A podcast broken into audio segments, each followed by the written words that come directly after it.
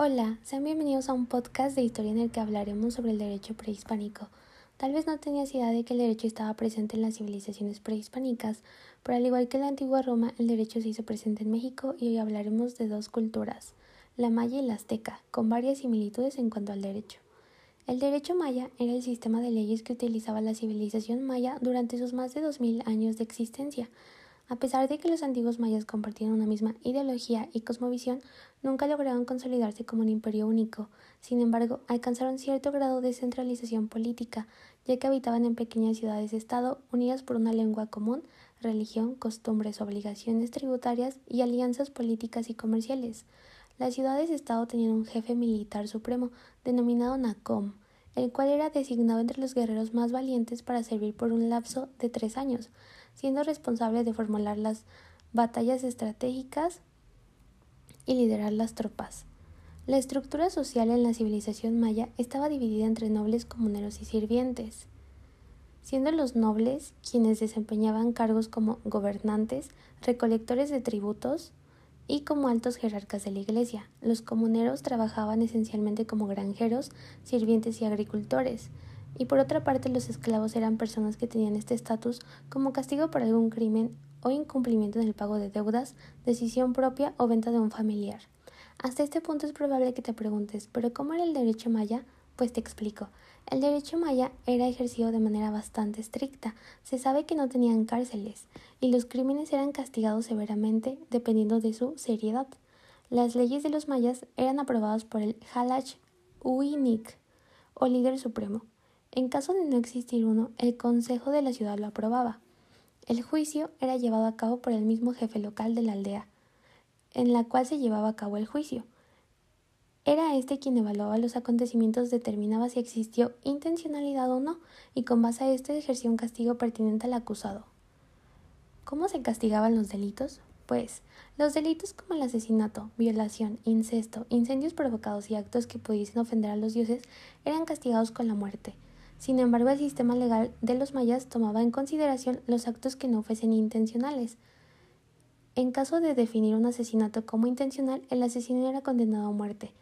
Pero si el acto no fue deliberado, se le hacía vender a un esclavo a la familia perjudicada o proveerle algún bien.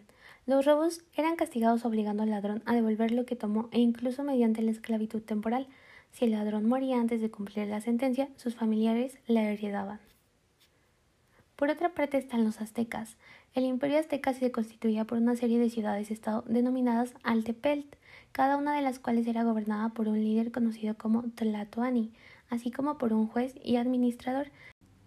El Tlatoani representaba la más alta autoridad ya que su poder provenía directamente de la deidad Huitzilopochtli.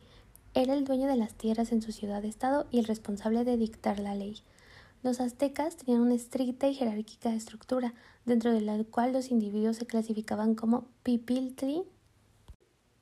Los aztecas tenían una estricta y jerárquica estructura, dentro de la cual los individuos se clasificaban como pipiltin, quienes eran los nobles, quienes recibían tributos de los comuneros y mantenían el estatus de la nobleza por linaje.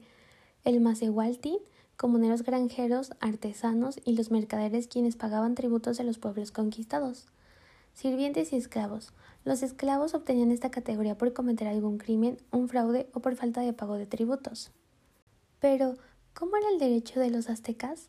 Bueno, pues con los aztecas eran primordiales dos aspectos fundamentales, la religión y la guerra. Al igual que los mayas distinguían entre delitos dolosos y culposos, aquí la familia poseía el carácter de cédula social, basada en el sistema patriarcal, es decir, estaba sujeta a la autoridad absoluta del padre, quien tenía derecho de vida y muerte sobre sus hijos y resolvía todo lo concerniente al núcleo familiar. La institución del matrimonio disfrutaba del reconocimiento y de la protección del poder público. Los jóvenes se consideraban aptos para el casamiento cuando alcanzaban la edad de 20 años y las mujeres alrededor de los 16. Aunque la ley no establecía propiamente lo que conocemos como divorcio, el matrimonio podía disolverse por determinadas faltas en la mujer o en la imposibilidad de cumplir con los fines más importantes del matrimonio, como por ejemplo la esterilidad. Realizada la separación, los hijos quedaban con el padre y las hijas con la madre. El cónyuge culpable era castigado con la pérdida de la mitad de sus bienes y ambos divorciados podían contraer nuevamente matrimonio salvo entre ellos mismos.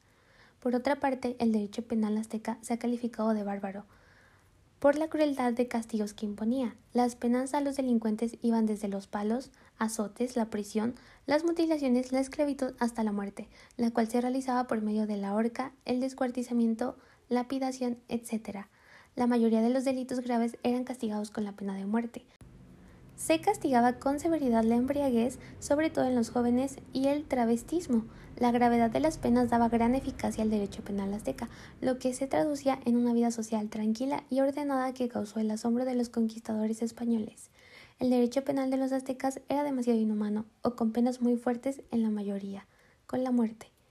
Como pudiste darte cuenta, en las civilizaciones prehispánicas ya se implementaban leyes que regulaban el comportamiento, tal vez de una manera severa, pero eficaz, ya que resultaba en una vida social tranquila y ordenada, lo que nos hace compararlo con nuestro presente donde a pesar de la existencia de un mayor número de leyes para regular el comportamiento social y el establecimiento de las sanciones que salvaguardan los derechos de los ciudadanos, parecen no ser eficaces, ya que la vida social tranquila parece no llegar en una sociedad llena de conflictos e intereses propios.